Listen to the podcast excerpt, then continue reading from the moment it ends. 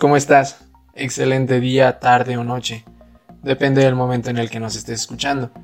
Mi nombre es Aldair Santoyo y te doy la más cordial bienvenida a esta primera emisión, a este primer capítulo de Más allá de la información. Hoy, junto con mis compañeros expertos, vamos a tocar un tema muy importante, un tema que pues tiene suma importancia en muchos ámbitos pero para esto quisiera darte la información necesaria y sobre todo para que tengas el concepto claro. Para esto, dime, ¿qué es la imagen? Bueno, la imagen es una representación visual que manifiesta la apariencia visual de un objeto real eh, o imaginario. Aunque el término suele entenderse como un sinónimo de representación visual, también aplica para otros tipos de percepción. Puede ser imágenes, pueden ser eh, cuestiones auditivas, pueden ser también olfativas, táctiles, depende mucho de la situación en la que estemos. Pero para esto voy a, eh, a pedirle a mis compañeros César, Cristina, Jonathan y Emilio que me ayuden a contemplar un poquito más lo que es esta información y sobre todo darles la imagen eh, política, ambiental, empresarial, pública y sobre todo física. Así que quédense con nosotros chicos. Muchas gracias a Aldair. Los saludo con gusto. Mi nombre es César y vamos a entrar de lleno con los temas de este podcast, con imagen política. La imagen política es una herramienta de comunicación. Hay que gestionarla para que proyecte y transmita un mensaje coherente entre aquello que se muestra, lo que se dice y lo que se hace. Y para que esto suceda, hay que dominar la imagen externa, la expresión y la actitud en su conjunto clave para transmitir las calidades, habilidades o competencias oportunas, según la actividad, la población, el mensaje y la audiencia, militantes, población, empresarios, políticos, etc. Por ejemplo, John F. Kennedy y Richard Nixon protagonizaron el primer debate político de la historia de la televisión en 1960 y como muchos analistas son los que creen que ganó Kennedy por dominar su imagen externa, el contacto ocular con la cámara, la gesticulación, es decir, gestión y adaptabilidad de la imagen en 360 grados. Otro buen ejemplo es la camisa blanca con manga remangada de Obama. Fue un recurso estratégico de la campaña electoral a la presidencia de los Estados Unidos en 2018 para transmitir accesibilidad, compromiso, jovialidad en algún meeting o acontecimiento supo integrar el recurso con naturalidad, potenciando su personalidad e imagen política. Hoy en día, las redes sociales y el Internet han puesto nuevos paradigmas en este proceso de la comunicación.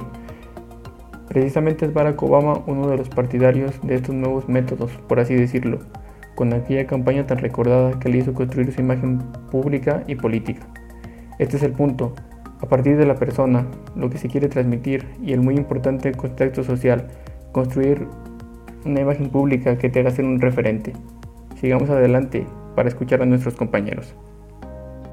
Hola, soy Cristina Duque y me gustaría agradecer la invitación en la primera emisión de este gran programa Más allá de la información.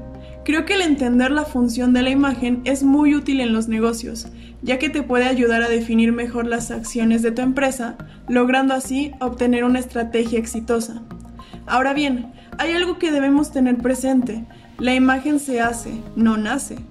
Como dice Álvaro Gordoa, experto y consultor, él define la imagen pública como el resultado de la imagen mental individual cuando es compartida por un público o conjunto de públicos, que se transforma en una imagen mental colectiva, lo cual da paso a la imagen pública. Por ello, podemos definir a la imagen como la percepción que se convierte en la identidad y con el tiempo en reputación. Se trata de una secuencia de ideas asentada en la siguiente ecuación, llamada ecuación de la imagen. Esto da como el estímulo más el receptor es igual a la percepción, más la mente da como resultado la imagen. El concepto de la imagen pública también puede ser utilizado en dos escenarios posibles, la imagen personal y la imagen institucional. La imagen institucional comprende el conjunto de acciones comunicativas que debe realizar una organización para expresar su identidad y fincar una positiva reputación. ¿Y cómo se crea la imagen pública? Bueno, para dar construcción de una imagen pública señala el especialista en materia Víctor Gordoa, se requieren de tres elementos muy importantes, tales como la creatividad, la sensibilidad y el conocimiento, a fin de lograr el objetivo deseado. De lo anterior, podemos concluir que la imagen pública es la percepción compartida que provocará una respuesta colectiva unificada. A continuación, mi compañero Jonathan García les hablará de la imagen empresarial. Hasta luego. Me presento, mi nombre es Jonathan García y yo les voy a hablar de lo que es la imagen empresarial. La imagen empresarial se podría definir como la percepción de una empresa por parte de los potenciales consumidores a partir de imágenes, formas y colores. Sin embargo, también es posible hablar de la imagen interna de una empresa, es decir, cómo es percibida por los propios trabajadores.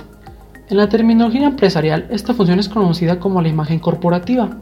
De alguna manera, una empresa es como un individuo, en el sentido de que la imagen proyecta a alguien es un elemento crucial, pues su aspecto juega un papel a la hora de ser valorado por los demás.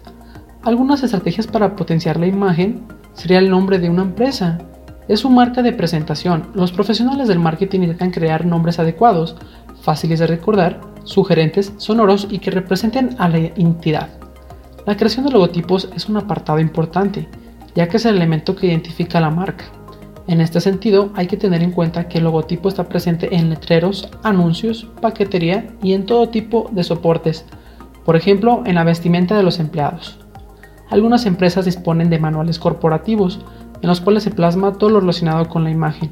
Pensemos en una multinacional y la necesidad de presentar una idea homogénea e identificable en los distintos países. Una empresa necesita tener su propia personalidad y en consecuencia una identidad. Los manuales corporativos determinan una estrategia global que afecta a cuestiones de todo tipo, la marca, los colores, la tipografía o la terminología empleada. Y todo ello con coherencia, pues no tendría sentido que una tipografía comunicase algo y un color transmitiera un concepto contrario. La identidad empresarial es relevante porque supone una forma de simplificar un mensaje. Dicho con otras palabras, se trata de comunicar lo mejor posible a partir de los elementos más idóneos. Los especialistas en comunicación e imagen empresarial coinciden en una idea. Una buena imagen no garantiza el éxito, pero sin duda ayuda a conseguirlo. Y yo podría concluir de lo que es la imagen empresarial, que está relacionada con todos aquellos elementos gráficos y visuales propios de una corporación o empresa. La imagen empresarial sería el sello a través del cual una empresa quiere ser identificada y distinguida entre el resto de compañías del sector. Bueno, Ahora le voy a dar la palabra a mi compañero Emilio Saavedra para que nos explique un poco de lo que es la imagen física. Hola, ¿qué tal? Muy buenas. Un agradecimiento enorme por estar acompañado el día de hoy de todos ustedes, amigos. Y claro, la invitación a este programa Más allá de la información, tocando en este momento lo que es la imagen física, la podemos entender como la percepción que las personas tienen hacia uno mismo, ya sea gracias a la apariencia, algún guiño, algún gesto, algún lenguaje no verbal, Ahora bien, es importante diferenciar de la parte estética, ya que las personas al entender lo que sería la imagen física involucran vestimenta formal, peinados, maquillaje, accesorios y no, estamos hablando de crear la imagen física que se sienta a gusto con uno mismo.